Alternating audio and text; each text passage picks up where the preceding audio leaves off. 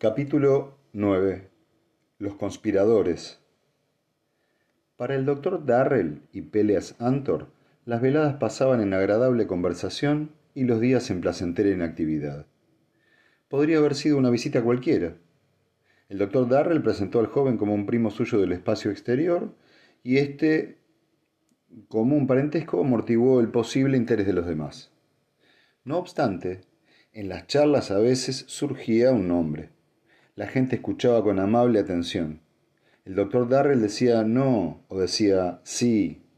Una llamada por la onda abierta de la comunidad anunció una invitación casual. Me gustaría que conocierais a mi primo. Los preparativos de Arcadia procedían a su propio modo. De hecho, sus actos podían considerarse como los menos directos de todos. Por ejemplo, persuadió a Olintus Dam en la escuela para que le regalase un receptor de sonido de fabricación casera, utilizando métodos que indicaban un futuro muy peligroso para todos los hombres con los que pudiera entrar en contacto. A fin de evitar los detalles, demostró tan desusado interés por la afición tan cacareada de Olintus, que tenía un taller en su casa, combinando con la transferencia muy bien modulada de ese interés a las regordetas facciones de Olintus, que el infortunado muchacho acabó, 1. Perorando interminablemente sobre los principios del motor de hiperonda. 2. Fijándose de modo embriagador en los grandes y absortos ojos dirigidos casualmente hacia él. Y 3. Poniendo en las manos de ella su más preciada creación, el mencionado receptor de sonido. Arcadia, a partir de entonces, cultivó a Olintus en grado decreciente durante un tiempo prudencial suficiente como para alejar toda sospecha de que el receptor de sonido había sido la causa de su amistad. Durante los meses que siguieron, Olintus conservó en la mente el recuerdo de aquel breve periodo de su vida hasta que, finalmente, lo olvidó por falta de ulteriores motivos. Cuando llegó la séptima noche y cinco hombres se reunieron en la sala de estar de los Darrell, también provistos de comida y tabaco, la mesa del dormitorio de Arcadia estaba ocupada por aquel irreconocible producto casero de la inventiva de Olintus. Eran cinco hombres. El doctor Darrell, con hebras de plata en los cabellos y vestido meticulosamente, aparentando algo más de sus cuarenta y dos años. Peleas Antor, serio y de mirada inquieta por el momento, joven de aspecto e inseguro de sí mismo. Y tres hombres nuevos. Joel Turbor, locutor de televisión, corpulento y de labios gruesos. El doctor Elbert Semik, profesor, ya jubilado, de física en la universidad, flaco y arrugado, con un traje que le venía grande, y Omir Moon, bibliotecario, esbelto y terriblemente intranquilo. El doctor Darrell habló con serenidad, en tono normal y sencillo. Esta reunión, caballeros, ha sido convocada por algo más que razones sociales. Puede que lo hayan adivinado. Como han sido elegidos deliberadamente a causa de su pasado, adivinarán también el peligro que ello implica. No es mi intención subestimarlo, pero quiero señalar que, en cualquier caso, estamos todos condenados. Habrán observado que ninguno de ustedes ha sido invitado con la menor tentativa de secreto. No se les ha pedido que vinieran aquí ocultándose. Las ventanas no han sido ajustadas a la opacidad desde el exterior. En la habitación no hay ninguna clase de pantalla. Atraer la atención del enemigo equivaldría a nuestra perdición, y el mejor modo de atraer la atención es adoptar una actitud misteriosa y teatral. ¡Ja! dijo Arcadia inclinada sobre el receptor que transmitía las voces con algún, otro con algún que otro chirrido. ¿Lo comprenden? Elbet Semik torció el labio inferior y mostró los dientes, acrobacia que parecía cada una que precedía cada una de sus frases. Vamos al grano. Hablemos de este jovencito. El doctor Darrell explicó. Su nombre es Peleas Antor. Fue alumno de mi viejo colega Clays, que murió el año pasado. Clays me envió su pauta cerebral hasta el quinto subnivel y esta pauta ha sido ahora comparada con la del hombre que tienen ustedes delante. Sé que una pauta cerebral no puede ser duplicada hasta este punto, ni siquiera por consumados psicólogos, si no conocen este hecho, tendrán que creer en mi palabra. Turbor intervino, con los labios fruncidos. No hay más remedio que empezar por algo. Aceptaremos su palabra. Dado que usted es el más grande electroneurólogo de la galaxia, ahora que Clays ha muerto. Al menos así es como le he descrito en mi comentario de la televisión. Incluso estoy convencido de ello. ¿Qué edad tiene usted, Antor? Veintinueve años, señor Turbor. Mm, ¿Y también es electroneurólogo? ¿Uno de categoría? Solo un estudiante de ciencia, pero trabajo con tesón y, he tenido el privilegio de ser alumno de Clays. Moon interrumpió. Tartamudeaba ligeramente en momentos de tensión. Me, gustaría que, empezasen. Creo que todo, todos hablan demasiado. El doctor Darrell enarcó una ceja en dirección a Moon. Tiene razón, Omir. Usted tiene la palabra, Peleas. Aún no, repuso Peleas Antor con lentitud, porque antes de empezar, aunque aprecio la opinión del señor Moon, tengo que solicitar datos de ondas cerebrales. Darrell frunció el ceño. ¿Qué significa esto, Antor? ¿A qué ondas cerebrales se refiere? A las pautas de todos ustedes. Usted ha tomado la mía, doctor Darrell.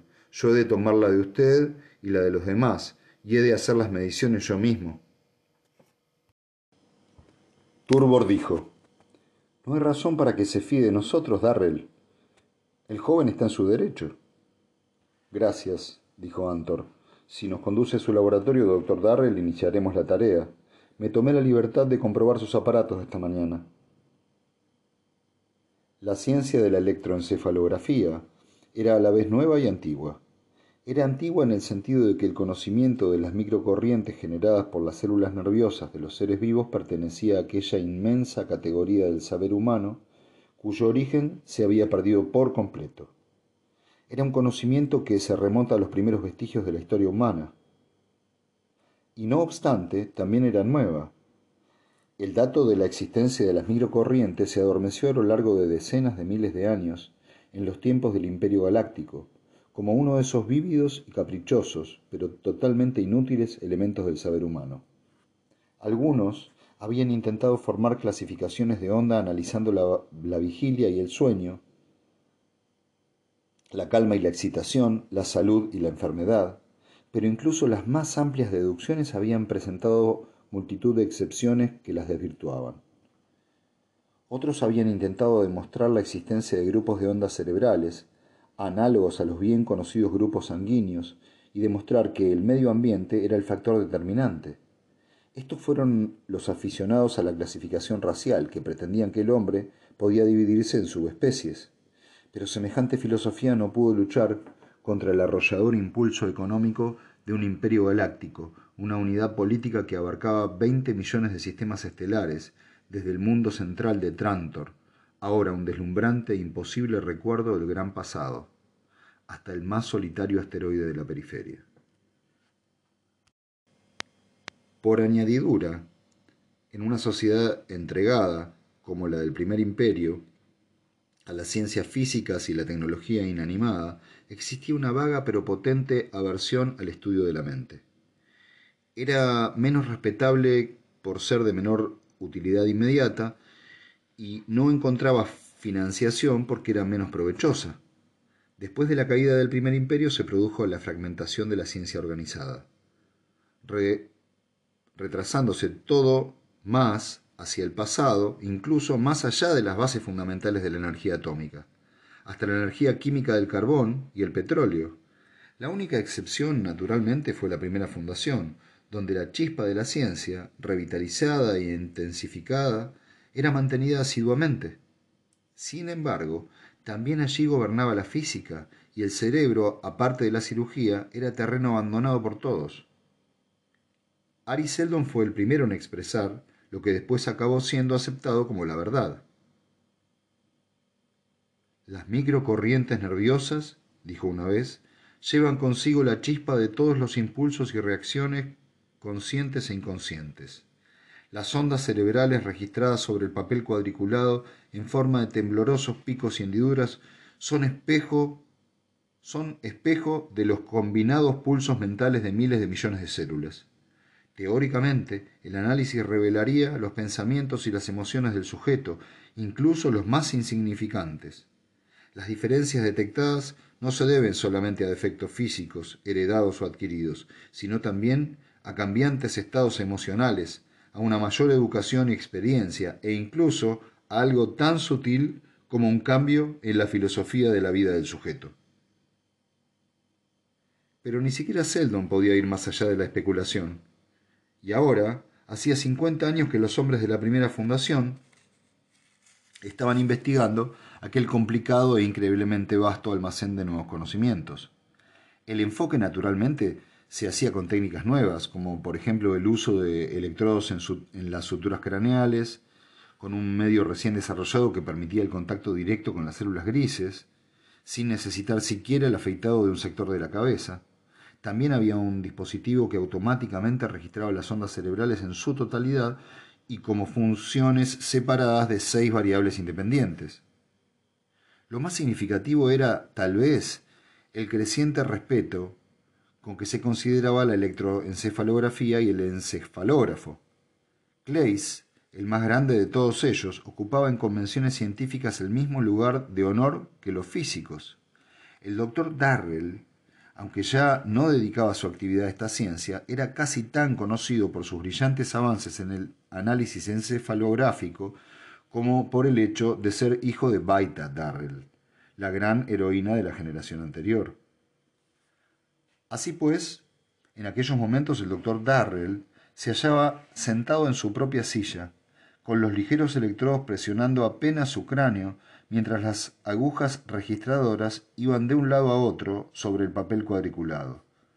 Estaba de espaldas a ellas, pues de otro modo, como era bien sabido, la vista de las curvas en movimiento inducía un esfuerzo inconsciente por controlarlas, produciendo visibles resultados. Pero sabía que la esfera central expresaba la curva sigma, fuertemente rítmica y poco variable, que era de esperar de su potente y disciplinadamente. Aquella curva sería reforzada y purificada en la esfera auxiliar que se ocupaba de la onda del cerebelo. Habría los bruscos y casi discontinuos saltos del lóbulo frontal y el ligero temblor de las regiones profundas, con su escaso alcance de frecuencias. Conocía su propia pauta de ondas cerebrales tanto como un artista podía ser perfectamente consciente del color de sus ojos. Pelias Antor no hizo ningún comentario cuando Darrell se levantó de la silla reclinable. El joven extrajo los siete registros y les dio una ojeada con la mirada rápida y penetrante de quien sabe con exactitud cuál es la minúscula faceta que está buscando. Si no tiene inconveniente, doctor Semic, el rostro de Semic, amarillento por la edad, era grave. La electroencefalografía era una ciencia que apenas conocía, una recién llegada hacia la que sentía un vago resentimiento. Sabía que era viejo y que la pauta de sus ondas lo pondría de manifiesto. Lo proclamaban las arrugas de su rostro, solo hablaban de su cuerpo. Las pautas de sus ondas cerebrales podían proclamar a sí mismo su vejez. Era una invasión inoportuna y desagradable de la última fortaleza protectora de un hombre, su propia mente. Le ajustaron los electrodos. El proceso no era doloroso en ningún momento, por supuesto. Solo se sentía un insignificante cosquilleo muy por debajo del umbral de la sensación. Después le tocó el turno a Turbor, que permaneció inmóvil e impasible durante los quince minutos del proceso, y a Moon, que se, se estremeció al primer contacto de los electrodos y después pasó toda la sesión haciendo girar los ojos en las órbitas, como si quisiera mirar hacia atrás por el agujero de su occipucio. Y ahora, dijo Darrell, cuando todo hubo terminado, y ahora, repitió Antor con tono de excusa, hay una persona más en la casa. Darrell, frunciendo el ceño, preguntó, ¿Mi hija? Sí. Recuerde que sugerí que se quedara en casa esta noche. ¿Para un examen encefalográfico? ¿Por qué? No puedo continuar si no lo hace. Darrell se encogió de hombros y subió las escaleras. Arcadia, advertida, tuvo tiempo de desconectar el receptor de sonido antes de que él entrara. Luego le siguió hasta la planta baja con sumisa obediencia. Era la primera vez en su vida, exceptuando la pauta mental básica que le tomaron poco después de nacer para fines de identificación y registro, que se encontraba bajo los electrodos. ¿Puedo verlo? preguntó cuando se hubo terminado, alargando la mano. El doctor Darrell dijo, No lo entenderías, Arcadia. ¿No es hora ya de que te vayas a la cama? Sí, padre, repuso ella sumisa. Buenas noches a todos. Subió corriendo las escaleras y se metió en la cama con un mínimo de preparación. Puso el receptor de sonido de Olintus debajo de la almohada y se sintió como un personaje de película, entusiasmada y excitada por su espionaje. Las primeras palabras que oyó fueron pronunciadas por Antor. Caballeros, todos los análisis son satisfactorios, incluido el de la niña. Niña, pensó Arcadia, furiosa, e hizo una mueca a Antor en la oscuridad. Antor abrió su cartera y extrajo de ella varias docenas de registros de ondas cerebrales. No eran originales. La cartera estaba provista de una, de una cerradura especial. Si, si una mano que no fuera la suya hubiera sostenido la llave, el contenido se habría quemado silenciosa e instantáneamente, reduciéndose a un montón de cenizas indescifrables. Una vez sacados de la cartera, los registros sufrían el mismo proceso al cabo de media hora. Pero durante su breve duración, Antor habló rápidamente. Tengo aquí los registros de varios funcionarios del gobierno de Anacreonte. Este es el de un psicólogo de la Universidad de Locris. Este es el de un industrial de Sigüena. El resto véanlo ustedes mismos. Todos se apeñaron sobre los documentos. Para todos, menos para Darrell, no eran más que líneas sinuosas sobre papel cuadriculado. Darrell, en cambio, veía en ellos un claro lenguaje. Antor observó. Fíjese, doctor Darrell, en la región plana existente entre las ondas secundarias taboyanas del lóbulo frontal que todos estos registros tienen en común. ¿Desea usar mi regla analítica, señor, para comprobar esta afirmación? La regla analítica podía considerarse un pariente lejano, en la forma en que puede serlo un rascacielos de una choza, de aquel juguete del jardín de infancia, la regla de cálculo logarítmico. logarítmico. Darrell la usó con la soltura que confiere una larga práctica. Hizo unos dibujos con el resultado y, tal como afirmara Antor, observó que había planicies en las regiones del lóbulo frontal donde debía haber fuertes desniveles. ¿Cómo interpreta usted eso, doctor Darrell? preguntó Antor.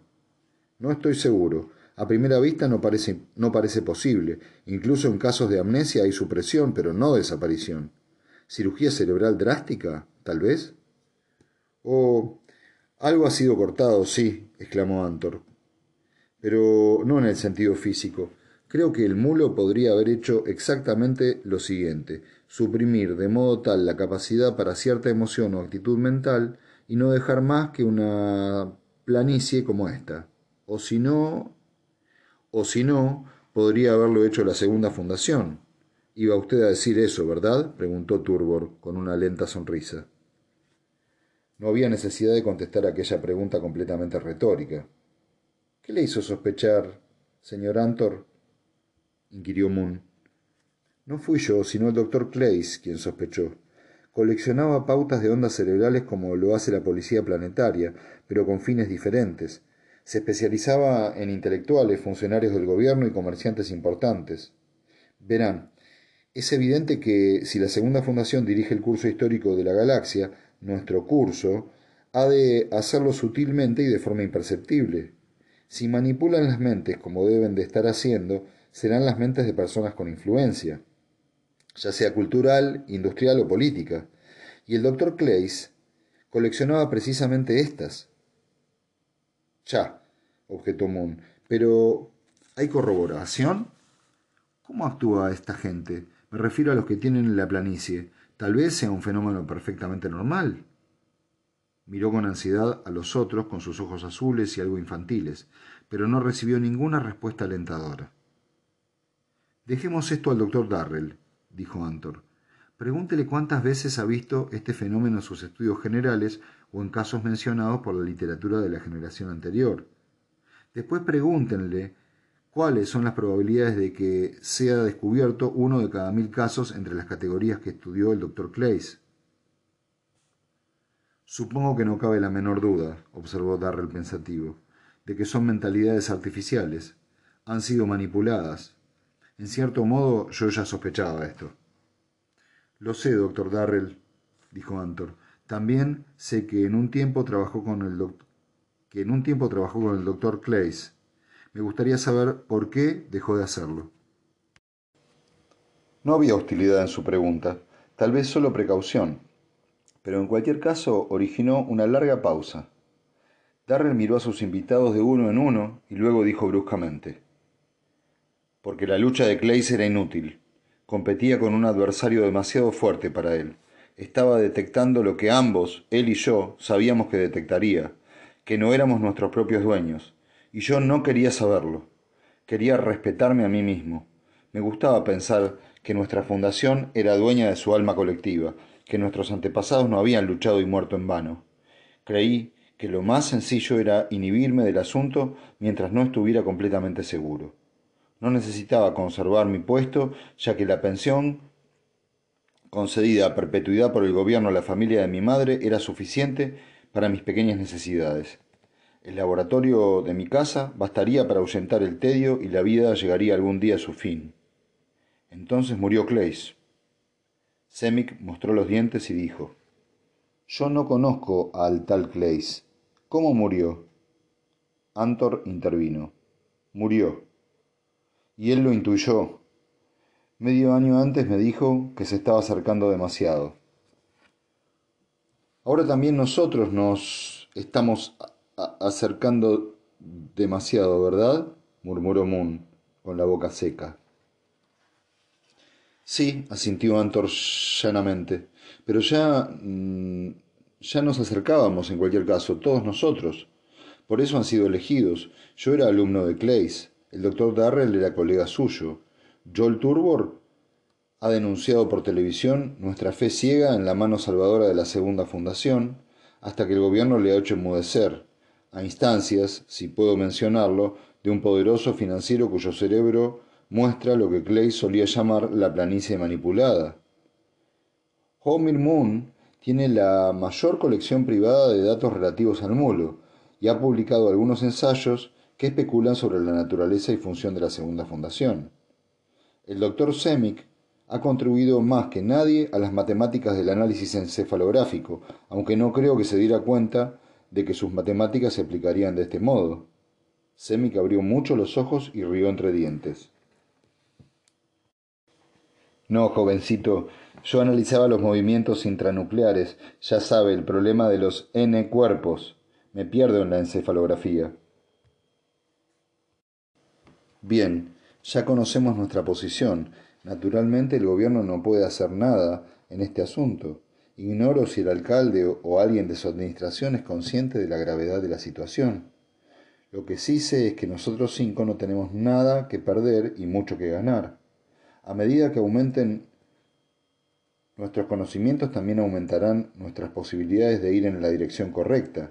Comprendan que no somos más que un comienzo.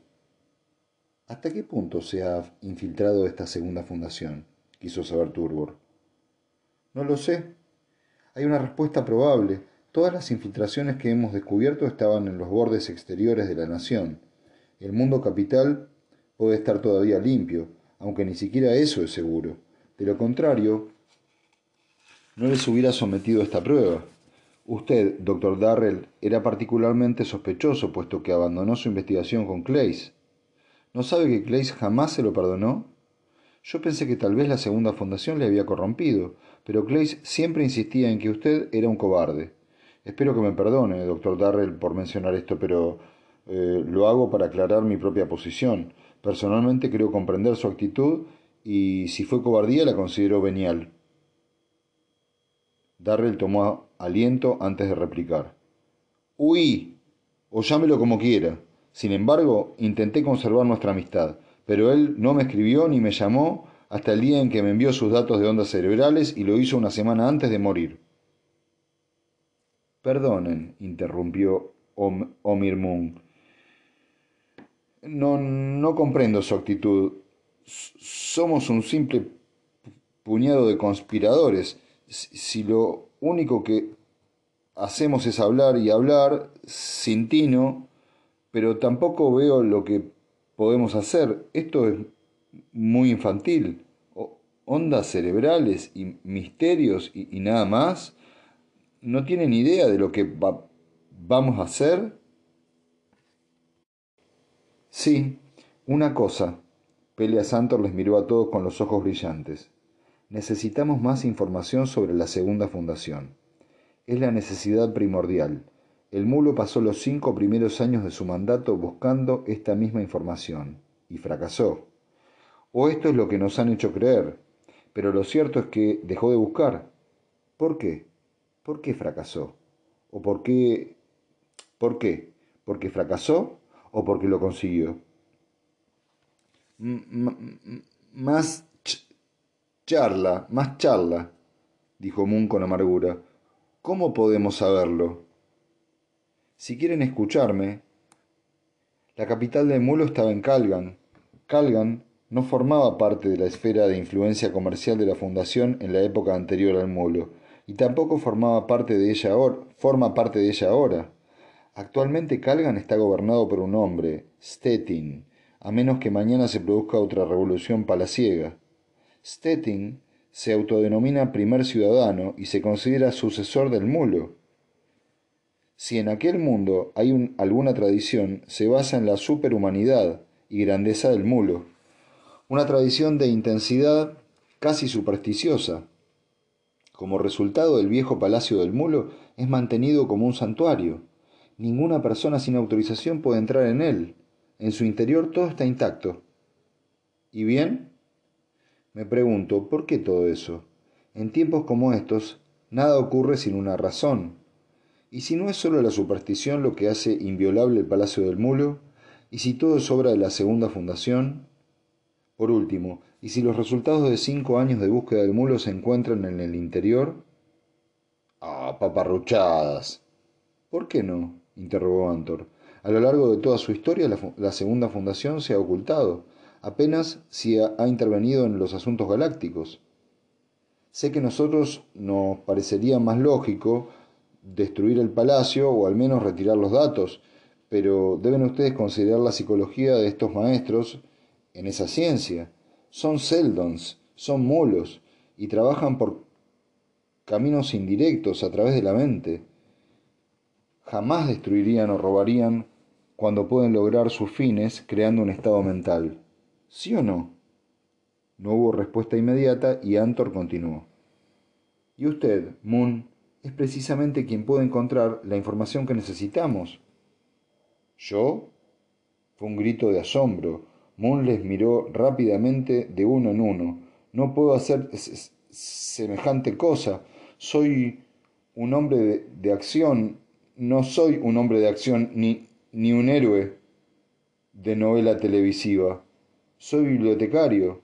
Si puedo ayudarles de, ese modo, de acuerdo. desafiaré la segunda fundación, pero no la no me la lanzaré al espacio en una misión quijotesca como esta. Escúcheme, dijo Antor pacientemente.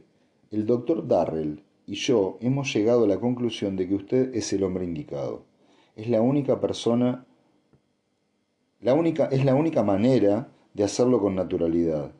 Dice que es bibliotecario. Excelente. ¿Cuál es el tema que le inspira mayor interés? El mulo. Posee ya la mayor colección de material sobre el mulo existente en la galaxia. Es natural que desee incrementarla.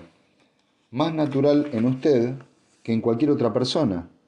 Usted sí que podría solicitar permiso para entrar en el Palacio de Calgan sin despertar sospechas de motivos ulteriores. Quizás se lo negarán, pero no sospecharán de usted.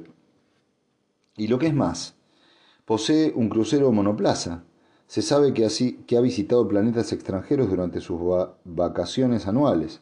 Incluso ha estado ya en Calgan. ¿No comprende que solo tiene que actuar como siempre, como siempre lo ha hecho? pero no no puedo ir y espetarle. Tiene la, bondad de dejarme entrar en su, más sagrado santuario, señor primer ciudadano. ¿Por qué no? Por la galaxia, porque no me dejará. Está bien, no le dejará. Entonces vuelve a casa y pensamos en otra cosa. Moon miró a su alrededor con impotente rebeldía. Sentía que iban a convencerle de algo que le repugnaba. Nadie se ofreció para ayudarle a esquivar el asunto. Así pues, al final se adoptaron dos decisiones. La primera fue el reacio consentimiento de Moon en despegar hacia el espacio en cuanto comenzasen sus vacaciones de verano. La otra fue una decisión no autorizada por parte de un miembro enteramente extraoficial de la reunión, tomada mientras desconectaba el receptor de sonido y se preparaba para dormir con considerable retraso sobre el horario habitual. Esta segunda decisión no nos concierne, al menos por el momento.